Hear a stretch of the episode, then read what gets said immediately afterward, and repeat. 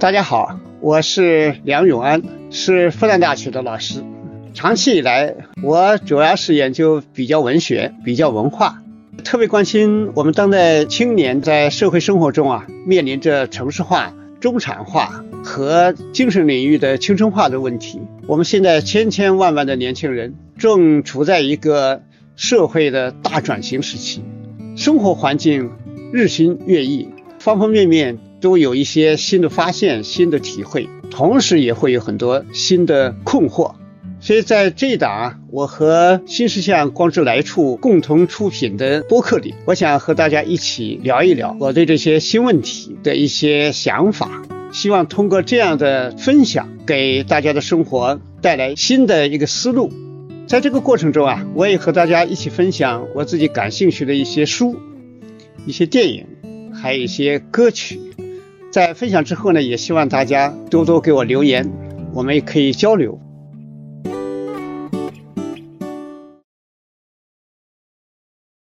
最近有一个视频很火，回村三天二舅治好了我的精神内耗。大家呢，很多人都说啊，看了很感动，有一种内在的激励，觉得像二舅这样一个乡村，遭遇了各种。人生不幸的人，都在努力生活。那么自己的生活条件比他呀顺畅多了，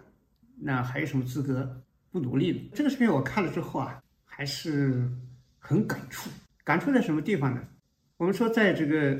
世界上，我们生在这个时代，我们有很多同时在生存、在往前走的人，我们看不见。然后这么一个故事里边呢？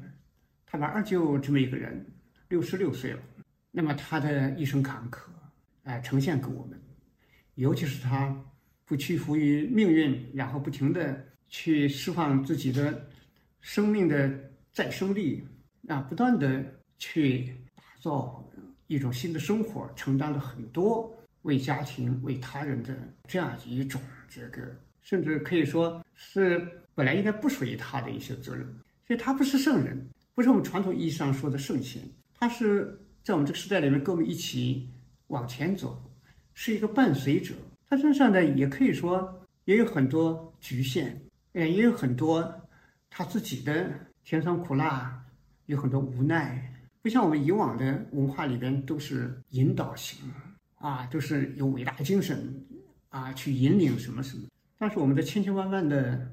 普通民众生活是怎么样？去打开的呢？怎么样去承受的呢？那这个都是我们在这个时代里边，我们互相之间可以分享，能够互相理解的部分。当然，在二舅这个让我感触的一个很大的一个原因呢，是二舅呢，我们大家觉得他苦，但这个苦呢，并不是抽象的。我们认真的往他的人生轨迹啊，然后。往他的生活背景，你仔细的看的话，你可以发现我们的社会，我们的大多数人，他所经受的苦，有时候并不是一种个人的意外，或者说，是个人的一种独特的沉重。实际上，我们放大的看，从我们国家、我们社会，我们这往回头看的一百多年的中国人，其实这个历史命运呐。在这么一个特别的时段，实际上都很艰难，没有轻松的。因为工业革命之后啊，我们在这种文明变迁啊，不管是科技技术啊、社会文化很多方面，我们还停留在农业社会里面。所以往前走啊，从中国的历史来看，我们走了一个一段曲线，一段低谷。所以我们都是攀登的人。都是要去奋斗的人，都是负重前行的人。从这里面来说，我们有时候活的真是非心所愿，有外部强大的冲击，他的那种逻辑，比如说以前的殖民化时期的殖民者的逻辑、帝国主义者的逻辑啊，同时再往后看农业社会向工业社会转换的啊这样的一种逻辑，都不是我们原来土地上原生的。所以我们很难按照我们自己的人生的主逻辑去发展，这就是英国历史学家汤因比所讲的啊，就是在后发国家里边，那么外部的挑战和被这个承受了更多压力的这么一个慢了一拍的那这样一个社会，他就被迫做出一种应对性的反应。所以这种应对性的反应，他跟他原来的自己的主要的逻辑是有一某种断裂的。所以从这个意义上说啊，我们的生活，中国人的生活啊，鸦片战争之后，我们都在付出巨大的努力。我们在后发的这么一个历史位置上，别人走一步，你要走三步啊，才能渐渐渐渐的追上。这里面就出现了个问题，就是我们自身社会的分化，自身社会的相互之间的竞争，这个竞争性啊，那你比如说高考，因为我们的呃发展程度还不够高，资源分配不均衡，那很难实现呃普遍的的这样一种大学教育。那么这个时候呢，它就会出现。啊，比如说，呃，初中升高中，他也会有将近一半人，那不能上高中。那么高中生里边，那也有多少他不能上大学？那就形成就这样一些普遍的发展这种不均衡而造成的，那机会不均等。所以一个人来说，在这么一个大的历史背景下，一个人去在这个社会中去奋斗的时候，这个通道啊，并不是那么宽敞的。所以，我们整个的发展过程里边，像二舅这样的人，尽管比较特殊，实际上它的背后能体现出我们中国人在这么一个长达百年甚至要两百年的这么一个过程里边，我们的处境的艰难。所以，在这个艰难里边呢，我们不会说因为物质的发展，那就会变成一个消费社会，不是这样。我们回顾一百多年，我们好几代人都在奋斗。再往后好几代人都是奋斗者，所以二舅的这么一个小视频，其实他打动我们的，并不是说他的那个特别的那那样一种遭遇，比如从小残疾了，小儿麻痹症，然后高考那也不能参加，尽管很有天分啊，高考也不能参加了，哎，然后呢，他后来的生活里边呢，那也有很多不如意啊。这种共情看的时候，这个共情，我们是超越这些细节，因为我们内心深处有一片东西被打动。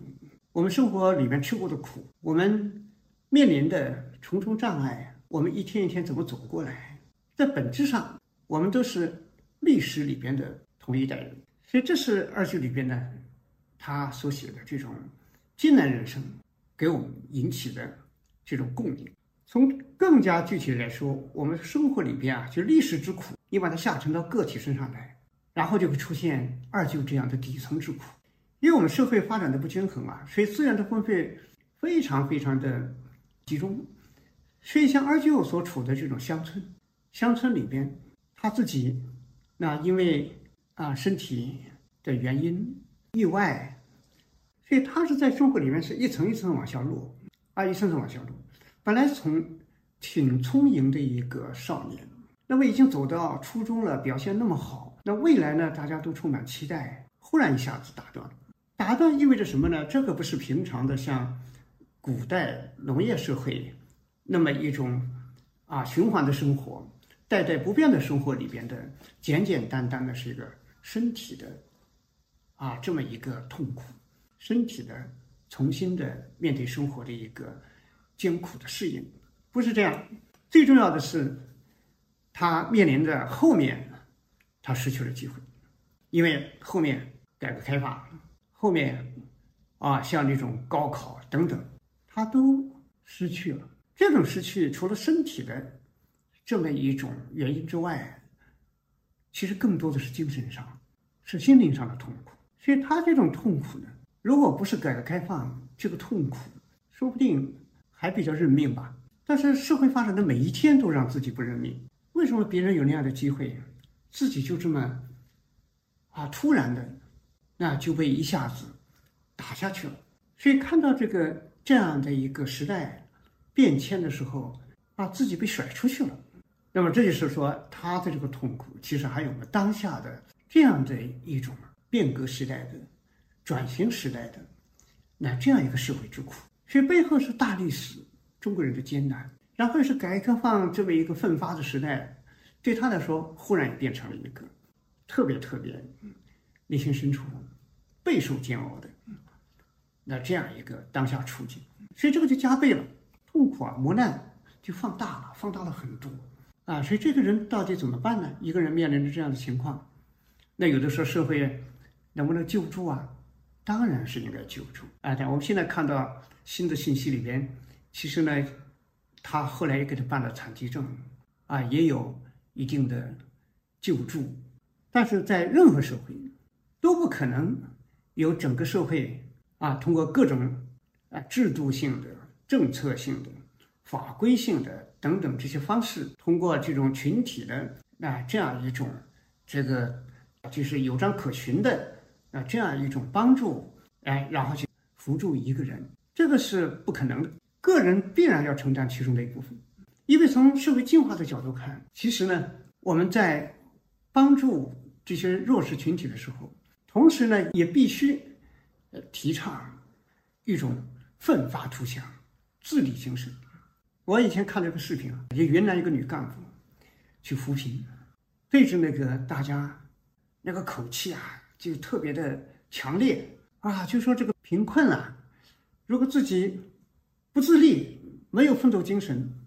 没有自己精神上去除贫困的这样一种奋斗和拼搏啊，那永远扶不起来。其实这个道理讲的很对的，所以表面上是一个伟大的善。要把这个这种弱势群体，那给他的生存，给他解决掉。但实际上，我们人类生活，它有它的人文，有它的文化，有它的文明，奋斗也是属于每个人。所以这个部分呢，就社会它从精神上说，文化上说，也不可能百分百的解决问题。更何况我们国家，我前面说，我们是发展中国家，我们还有大量的想做而做不到的事情。所以个体呢，必然在这个地方要承担那么一部分，但是个体能不能承担起来，这就是个关键了。像二舅这样的，我就从我的体会上说，就是他生命怎么再生，原来那个轨道走不通了，怎么再生？所以在这个这么一个选择里面，你可以唉声叹气，抱怨命运不公，啊，也可能就沉浸在一种悲痛的心情里边，啊，天天望着。黄昏的落日，啊，心灵上一丝一丝的悲伤，啊，也可以这样。人向下，人自我这种哀怜的这样的一种本性啊，是非常强烈的。我们说有那种自恋，但是还有一种叫自怜，自我怜悯。自我怜悯发展到一定程度，可能就是自虐啊，自弃。啊，我们来到这个世界，不管你怎么意外。我们在生命里面永远不能丧失我们自己内心深处的那样的一种对生命的珍惜。这个珍惜呢，其实也就是在任何环境下、任何遭遇下，都有那种石板下的小草一样的那种韧性，去呼吸、去生长，啊，去向着阳光，尽力的伸出自己的手臂，去创造。自己的生活，所以二舅这样的一个遭遇，他不是说承担全部的重压，而是说承担自己应该承担，甚至比应该承担的还多一些。那么他的让我感动的就是他承担了一些应该承担的，但同时他也承担了一些比应该还多一些的这样的一些重压，生活的这么一个担子。你说我。前年去云南，看到高黎贡山下面山里边的那个乡村，现在村村通公路啊，但是你拿水泥修成那个坚实的硬面的这么一个公路，也不也也不便宜啊。尽管是乡村，要大致上是要五十五万一公里。那么乡村少数民族地区，有的都是极少民族，人数很少。那么怎么办呢？这个修路的钱怎么来呢？那一般都是国家投入三十五万左右，哎，然后县里边再投入一部分，镇里边再投入一部分，最后到村本身，啊，大致上，比如说你拿十万出来，哎，拿上就是你要承担的部分，哎，你看也是都修出来了，因为它也会演化成生产力啊，通了以后后续，你看山上产那么多核桃，啊，产那么多啊，非常非常不一样的那些特色经济，那么因为有路啊。那他就出来了，所以这时候可以贷款嘛，啊，村里边集体贷款，然后用后面的收益来偿还，所以就这么出来的。那么二舅呢，实际上面对整个社会，他也尽量不把自己作为社会的一个负担，啊，努力的自立，自立啊，在这个世界上，背后是劳动，劳动，我觉得是在这个世界上普天之下最优秀的品质。一个人一辈子，一旦打算靠自己的劳动自立，建立自己的生活，他一切就有希望。从我的人生观来看，我是最不喜欢没有打算按自己的劳动去建立生活的人。从古老的时代开始，原始社会就是人尽啊其能，打回来的路啊，男子打回来的路上都是放在部落的中央。啊，然后大家一家按照人头去切一块儿，就说这个，我们尽量的发挥出我们自己的一点劳动的能量，能够活得心安理得、问心无愧。人在这个世界上最大的道德，就是我的生活是我劳动得来的，哎，这就是最大的伦理。所以我一般在社会上看人的时候，其实也是有另外一个眼光，就是他生活的无论多么好，不看怎么好。怎么好？背后是什么样的劳动啊？这是最关键的。所以我看二舅的时候，我觉得有个美好的方面，就是他现在的生活都是自己劳动出来的。所以这就是我们普通劳动人民所共同拥有的美好品质：身体能残缺，精神不残缺。哎，我们的道德，我们的立身之本不残缺，那这就伟大。哎，这就让人心里有一种面对这个世界的。希望，所以我们说，有的人觉得不能不能消费苦难，但是你能表达出二舅里面的劳动啊立身，劳动创造生活，这个怎么叫消费？这不是写一个人呐，这是写我们的传统美德，写我们农业社会继承下来的我们那种非常朴素的那么一种生命内核，是我们中国人最珍惜的东西。所以，因为看到这个二舅这个这个事情啊，其实我也想起我自己的熟悉的朋友。我有一个中学的、高中啊、初中开始就有个特别好的同学，他就是四岁得了小儿麻痹症，就是他很多事情记不清了，但是那件事情他记得特别清楚，就是在水边玩一个井，然后呢有不少水，结果不知道怎么搞的，蹦蹦跳跳摔倒了，摔倒之后呢爬不起来，爬不起来，后来就浑身湿透。后来回就被人送回家，家里人把他好好的呵护，就发烧发了好几天。结果发烧之后呢，哎，一条腿站不起来。后来经过一诊断呢，不知道怎么搞的，就变成了小儿麻痹症。结果这个呢，这个小孩来说呢，还算是他也当然是很苦，但是后来上了小学。还能一步一步的往前，跟着大家一起一起走。到了初中毕业的时候，问题就来了。初中毕业呢，可以比如说有些同学啊，可以去工作，但是他不行，他这个残疾就被拒绝了。对这时候我印象很深呐。我们三个好友，尽管很小的时候，你想想那时候才那么初中啊啊，刚要毕业，我们就一起跟他一起商量。哎，以后怎么办呢？啊，不能去当工人了，怎么办呢？商量来商量去，我们三个人共同认定一点：他一定要有一技之长，一定要有一个谋生的这么一个本事。哎，如果不这样的话，将来是不断的会被生活拒绝。学什么呢？后来我们商量半天，大家觉得可以去学画画。后来他就。接着上高中，然后呢就努力的学绘画，都是为了高中毕业以后打算。结果正因为这个奋发，最后呢画的那个山水啊、花鸟啊、啊等等还不错。所以高中毕业的以后，就到了一个郊区的一个农村小学去做民办老师，教美术，不容易啊。他也不能骑自行车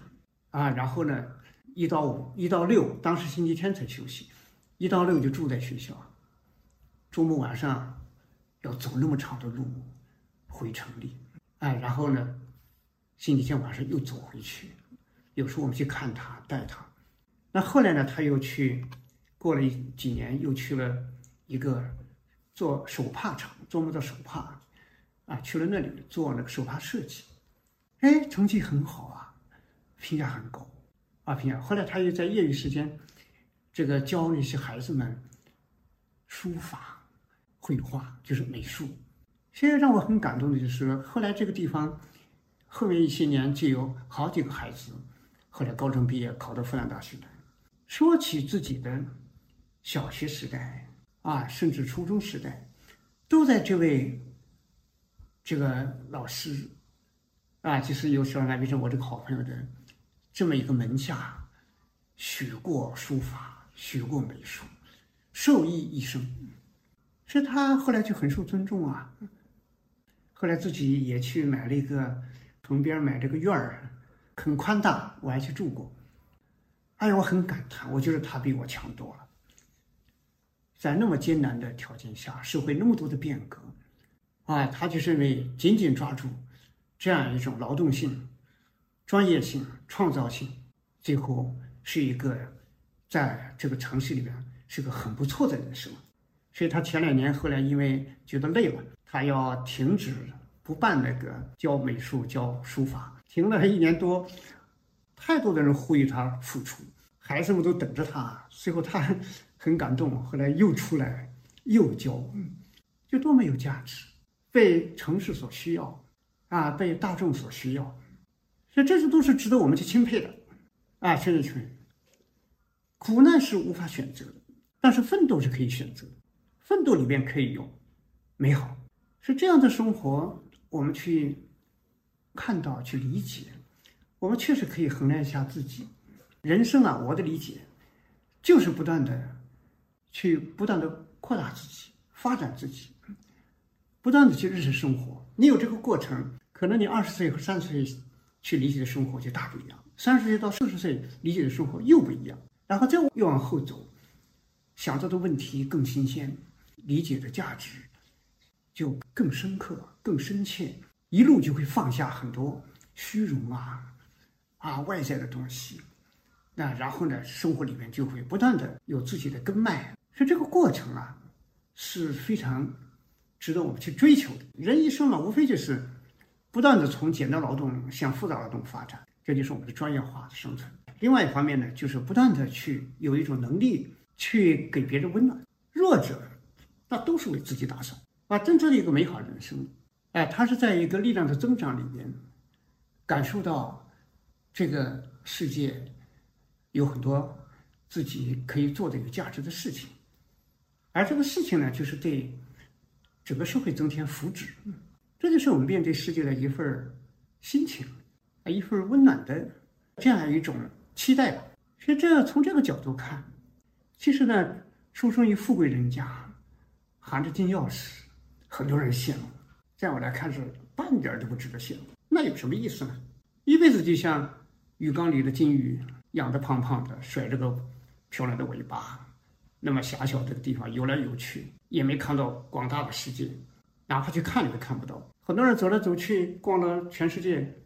啥也没看到，吃了喝了，逛了，好像很满足，但是实际上，因为你这个理解的世界那么狭窄。所以你根本就看不到这个城市背后那些久远的历史，那些你说到希腊，那些美好古希腊建筑里边，它那种均衡的原则，啊，那种万神居住的，啊，那些啊神奇的空间，你不知道啊。所以在这个世界上，我们很多人就是被那个太好的生活条件给害了，这生活是飘过去。所以你看那个滑冰啊，我其实看滑冰的时候特别有感触。就是你没什么能力，只会小心翼翼的滑一点，然后你战战兢兢的从这冰面上过去了。很多人的生活一辈子就是这么从冰上这么就浅浅的滑过去了。而这个努力的人，可以冰上有那么多美好的舞蹈，有那么多精彩的瞬间呢。而且生活之下，冰面之下有丰富的生命。你看茫茫大海，哎呀，我记得那一年我从美国飞回上海的时候，他飞的是北冰洋航线，看到冰封千里啊，底下茫茫一片。但是我知道冰下有万千的啊形形色色的生灵，啊有鲸鱼，哇，有无数的那种神奇的那种啊存在。所以我们说，生活怎么理解？什么叫苦？我觉得最苦的就是白活了，来这世界白来了一趟。所以我看《红楼梦》，我还是很喜欢的。那块石头原来啥也没有，哎呀，被那个道人和和尚带到城间转了一圈儿，再回到那个地方之后，上面写满了字，那个字里面都是什么呢？冷暖。所以我就想，我看《红楼梦》的时候，最深这个体会：我们是做那个在寂寞的山下，从来没。去过世界的那块石头呢，还是愿意去那个阴晴风雨里边去转一趟，然后在石头上写满了我们的人生的各种各样的心情，酸甜苦辣。所以我觉得还是做一块写满了冷暖的石头为好，这才是我们真正的生命，真正的人。所以最大的苦啊，我觉得就是白活了，被那个优越的条件啊给包裹起来。我万一吃鸡蛋的时候啊，煮的白煮蛋，其实吃到里面蛋黄的时候，哎，我就感觉很多人这个生活啊，生活条件太好，就是那个蛋黄，外面是白白的一层啊蛋白质，给它包裹起来，然后思想呢就是那外面那个硬壳，这样的生活啊，真的没什么意思啊，真的是，因为他就面临困境，要不然就是这种麻木不仁的过去了，要么要不然就是突然觉醒。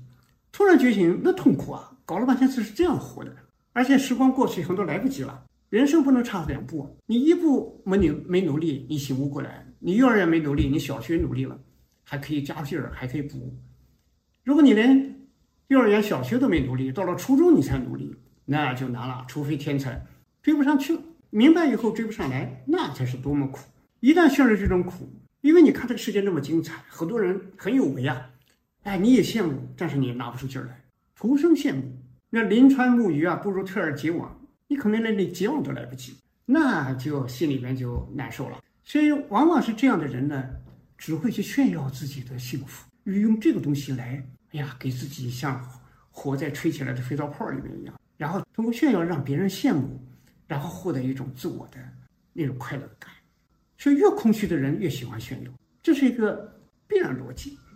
所以你看，这个大家最近网上很热闹的另外一个这个年轻人周杰啊，网上炫富，哎呀，什么二十几万的茶叶啊，哇，然后什么什么什么，哎呀，然后跟什么大官吃饭呐，啊，然后什么什么轻而易举的进入了什么岗位啊，那么多么的难呐，别人多少人都没机会啊，等等，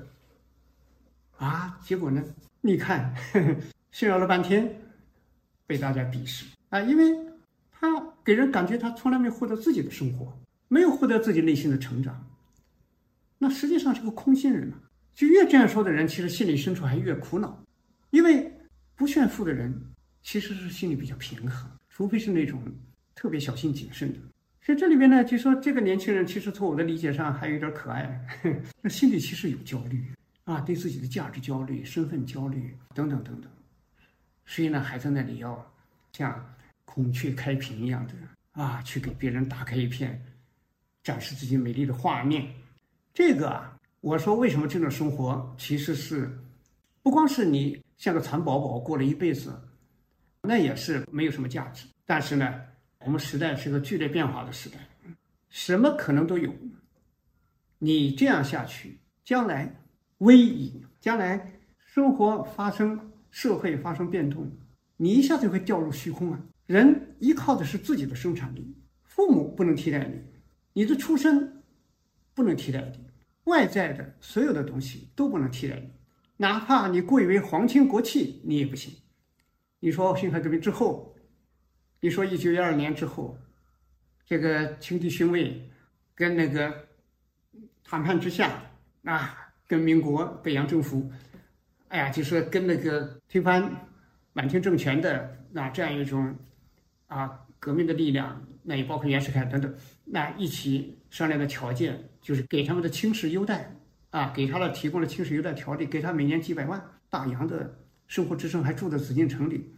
似乎好像是因为靠着这种皇朝皇帝的这么一种高贵血缘，好像也可以无忧的生活下去。哎，你想不到吧？二四年一下子，溥仪被赶出了故宫，那些皇族们依赖着这么几百万大洋生活的人，通通失去依靠，怎么办呢？里面很多人命运就很悲惨了，有的人不停的卖卖卖，把家产不停的卖，卖的什么都没有，精神苦闷，吸毒啊，死的很悲惨。那其中有一个我印象就特别深，这叫为什么叫特别深呢？因为它里边有个人呐，实际上是皇帝的。皇叔叔叔就是载涛，他后来怎么办呢？他每天早上天不亮就出去了，干什么呢？拉着那个平板车啊，变成一个拉板车的人。这个开始的时候他去卖过破烂儿，后来他还开始骑着自行车带着这个太太一起去。后来穷到什么程度？自行车都卖掉了，两个人只好走路去。冬天风雪呼啸啊。只好背着风倒着走，那哪里想象这是个皇叔啊？啊，后来还蹬三轮拉板车，但是不管怎么说，他还是无愧，他还是靠自己的劳动啊。但就怕在富贵里边劳动的本能也没有了，所以说啊，年轻人啊，靠自己的这么一个家庭背景，就以为万事无忧了，以为一世就这一生就算是进了保险箱了。这种想法真是太危险。另外一方面呢，就是我们从二舅身上，我们要不是平面化的理解他的命运，我们不只仅仅是从他身体的残疾、小儿麻痹症的这么一个特别性，更重要的是背后。刚才我前面讲，在历史的转型，在社会的不断的变革变化里边，二舅所承受的那样一种精神的焦虑，承受的。那种失落，在历史的飞转里边，自己几乎被变成了一个旁观者，被甩在后面的人。但是呢，他还是没有承认自己的出局，啊，不断的在心里边忍受着孤独，啊，不断的去建立跟社会新的关系。所以这个时候呢，我觉得二舅身上，我们更要看到这样一种跟我们的同时代性，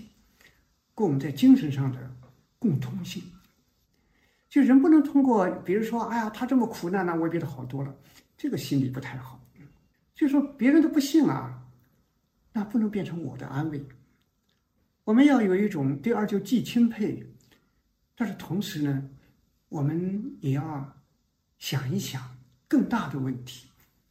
因为总的来说啊，二舅在自己的安身立命上已经做得非常好。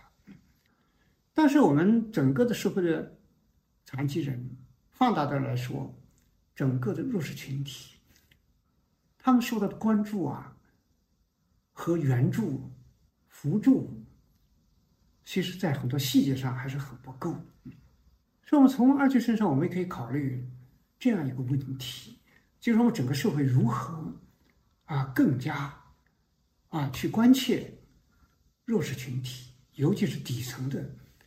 弱势群体。我们如果只钦佩二舅而忘记了这个问题啊，那这种关注的价值就不够宽不够广。所以，我们人性里边啊，有时候呢，不要被一些灰暗的部分去遮蔽。社会里面，除了二舅值得钦佩，我们要打破阶层的这么一个歧视，哎，对弱势的歧视以外，我们还要打破我们自身的一个局限。就在这个社会文化里边，在精神的分析里边，实际上我们有时候啊，我们的幸福感、优越感，有时候真的是来自有比你更难的人，这是我们无意识里边有时候。不知不觉会有的一个误区，是日本作家芥川龙之介，他写过一篇小说叫《鼻子》。那个《鼻子》里面写一个乡村里边的一个小庙，庙里边有个和尚，五十岁多了，叫内供。他最大的一个苦恼是什么呢？就是他的鼻子特别长，就像一个我们可以想象一下大象的鼻子，但没有那么长。但这个鼻子呢，一直鼻尖一直垂下来，一直到下巴，快到脖子这里，所以他就很不方便了。他吃饭的时候都要小和尚。给他拿筷子把鼻子卷起来，他才可以拿那个那些正常吃饭。生活是这个苦恼是从小带到大。结果后来呢，这个有一天听说城里来了个神医，什么都能治，他就跑去讨了个方子回来，连续三天用滚烫的水烫鼻子，然后把鼻子放在木枕上，让小和尚用脚使劲踩，后来里面踩出来一些像大米的粒儿一样的那样的白白的东西。哎，三天之后。一早起来一摸鼻子，哎，与常人无异呀，哎，正常了，哎，他高兴坏了，他觉得这个村里的人对他都非常好，因为他鼻子有这个残疾，对他非常好，很同情。那么现在他鼻子好了，就马上到村子里转一圈，让大家都知道，大家不是更高兴了吗？他就去村里了，去了以后呢，转了一圈，心里拔凉拔凉的，因为大家表面上都是笑笑的，哎呀，太好了，鼻子，哎呀，你看，你看，你这个鼻子。啊！一下子麻烦去除了，那个笑的啊，内供啊，心里很绝望啊，因为大家笑得皮笑肉不笑，明显的里边有极大的不满。这个村里人活得也很艰苦，但是有内供那个长鼻子做基础，大家觉得自己还算是有份幸福。那比起他来说，那自己吃饭至少不麻烦，哎，等等。那你现在居然这个鼻子好了，你是个庙里的啊一个大和尚。那么这样的话，你日子不是相反比我们好了？我们一下子不是沉沦了一层吗？大家心里就难受了，哎，所以内供呢，当然心里很明白，所以看着大家的眼光。从今以后，他跟村里的人的关系就隔了很远，尽管还好像在相互见面打热情的招呼，但实际上心里的距离就不一样了。所以这时候内供才觉得，哎呀，这个世界的人呐，有时候就是这么有一种让人。感到很苍凉的东西，结果到了秋天啊，秋风凉，他那天起来，庭院里一站，一阵风过，梆打了个大喷嚏，没想到那个鼻子啊，哗一下子又垂下来了，又变成长到下巴这里来了。哇，内供这时候不是悲痛啊，是高兴坏了，急忙到村子里去转了好几圈，让大家看到他的鼻子啊，又变成这样了。那大家一看到他，哦哟，好像满眼都是。哎呀，悲怜呐！说，哎呀，怎么搞的啊？鼻子啊，又这样呢？哎呀，但是内功心里看出来，大家心里开心死了。哎呀，从此生活又幸福了。所以这就是啊，阶层之间看到的我们人性中的一些问题，所以我们不能掉到这个问题里边啊，不能说人家那么艰苦，我有什么不奋斗？这个相对的逻辑上有点内在的不对劲儿。所以我们更多的一个想法，我觉得除了钦佩他之外。我们还是要关心一下我们社会的怎么有更好的一个社会氛围、社会态度啊，甚至社会政策去扶持、帮助弱势群体，让他们生活的、让他们的奋斗更加的通畅一些。你比如说，我在日本教学的时候，在神户，那旁边有个小四小学，那我去看，其实那个小学里边呢有三个弱智弱智儿童，他们呢有的课是单独上，但是大部分课程呢是跟那个。正常的普通孩子一起上，但是你看这个弱智儿童，他是不是说三个去一个班，而是分散到不同的班，不同的三个班。那进去以后啊，大家小朋友都特别的热情，然后呢，课间的时候给故意跟他一起玩啊，然后给他，因为课间有时候会发一点水果，都哎呀，大家都给他啊，形形色色。这个呢，也就是说，对整个我们文明在发展的时候啊，我们是一个更均衡的啊，更有我们的那种温暖的。啊，人性的、人情的，那这样一个，那社会的普遍的那种情感，我看了几个弱智儿童笑笑的，其实让人也心里边，啊，确实有点同情。但是呢，我觉得他们这个演示里边那种笑还是很自然的。那还有一次在纽约，我去联合国总部，回来的时候，那往那个。就是下城区曼哈顿下城区走坐公交，坐公交时候到了有一站啊，那就有个残疾人在候车，那个整个站就他一个人，啊，就是那个路牌，公交站牌下，哎，那个公交就缓缓停下来，然后那个门就会缓缓的伸出去一个台阶，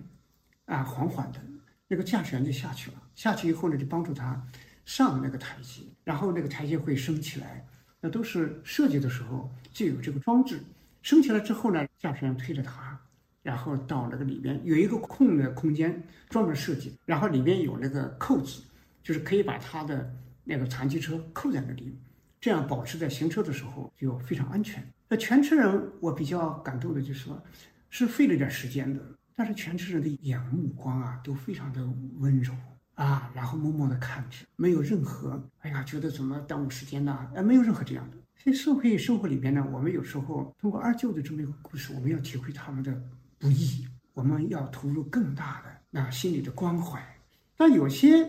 残疾在我们这个社会，我们现在社会上有时候会有些冲突啊。我觉得他有时候我们归结于道德，这个人人品不好啊，路怒症啊啊，然后在那个菜场里边怎么怎么摔摔打打。但是我理解啊，一方面是可能是道德问题，但是有时候呢，恐怕也是。精神问题啊，换句话说，就是心理或者精神层面上有一些啊失常。所以你面对这样的，你怎么办？我印象很深很深。这就是九八年我在韩国教学的时候，我从那个汉城，当时还叫汉城，往南方去，是傍晚六点的长途大巴。上去之后呢，结果有一对老年人夫妻，大概有。看那个样子啊，有六十多岁，他们就上了车，就坐在驾驶员后面的这个这一排两个座位。结果一会儿呢，上来的人快坐满要发车的时候，突然就有人上来，两个大学生。呃，他们说这前面这两个位置是他们的。后来就是两位老人请他们出示一下票。啊，搞了半天，他们的票是下一班车，要再等十五分钟。就两个老人就是坚持不下去，怎么办？司机站起来就微笑着问全车人：“你们有没有时间不太急的？”愿意换到下一班去。后来我看，就有两个大学生站起来说：“我们下去。”然后后来上来的那两个学生有急事，他们就坐在下车的两个人身上，就把这两位老人容纳下来。但是我万万没想到，这个车刚开出去启动，开出去不过一公里，那个老奶奶就嚎啕大哭呀，就非常的不正常。结果他干了个什么事儿？他就把这个两个脚，哎呀，然后呢那个鞋子就。把它抬起来啊，然后就架在那个司机的靠背椅上。那靠背一般有点高，老奶奶一边哭一边就架在那里。但是让我心里觉得，这个司机很有职业精神，他就丝毫的一就没有回头看，然后专心致志开车，没有任何任何啊回头的责难，或者说是愤而起来啊怎么怎么样？因为我觉得这个老奶奶显然是有点心理上有点问题了，有点失控了。后来车开出去差不多有两百公里，这一个老人下去了。哎呀，这个就是一个问题啊！这个司机到底做的对不对呢？可能是大家见仁见智吧。但我觉得有些问题不能简单的都归于一种规则意识，或者都归于道德等等。有时候确实是我们的人生之苦啊，有时候就是要默默的容忍一些东西。那么你面对这样的，你可以把它归类为这个老奶奶，归类为。此刻的弱势群体啊，你怎么去面对？所以这就是我们在这个社会上啊，通过二舅这个事例可以发散、可以扩展、可以想到很多事情。社会呢，改变弱势群体的人生啊，不仅仅光是靠他们自己的奋斗，我们也要为他提供能量，这是对整个社会的推动和贡献。尤其是我们作为年轻人，哎，我们去面对这个社会的时候，我们需要的宽度，需要我们的投入的人文关怀。所以今天我们一起啊，感受二舅的是他的人生，那么感受这种面对苦难的啊这样一种自己的劳动性的努力和他的那种面对生活的坚持和韧性。我们的生活中啊，工作中都会有很多苦，那其中一部分呢是我们的工作和劳动。所以我在和光哲来处一起做的工作之苦，其实也就是。要面对我们这个生活里边，从时代到社会到个体，他要承受的、面对的那些艰苦，所以大家有这个时间或者有兴趣，也可以去看看。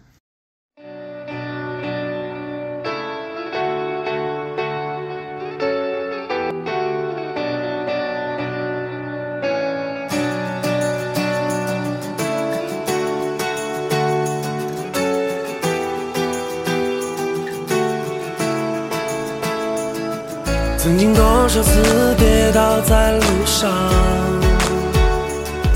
曾经多少次折断过翅膀，如今我已不再感到彷徨。我想超越这平凡的生活，我想要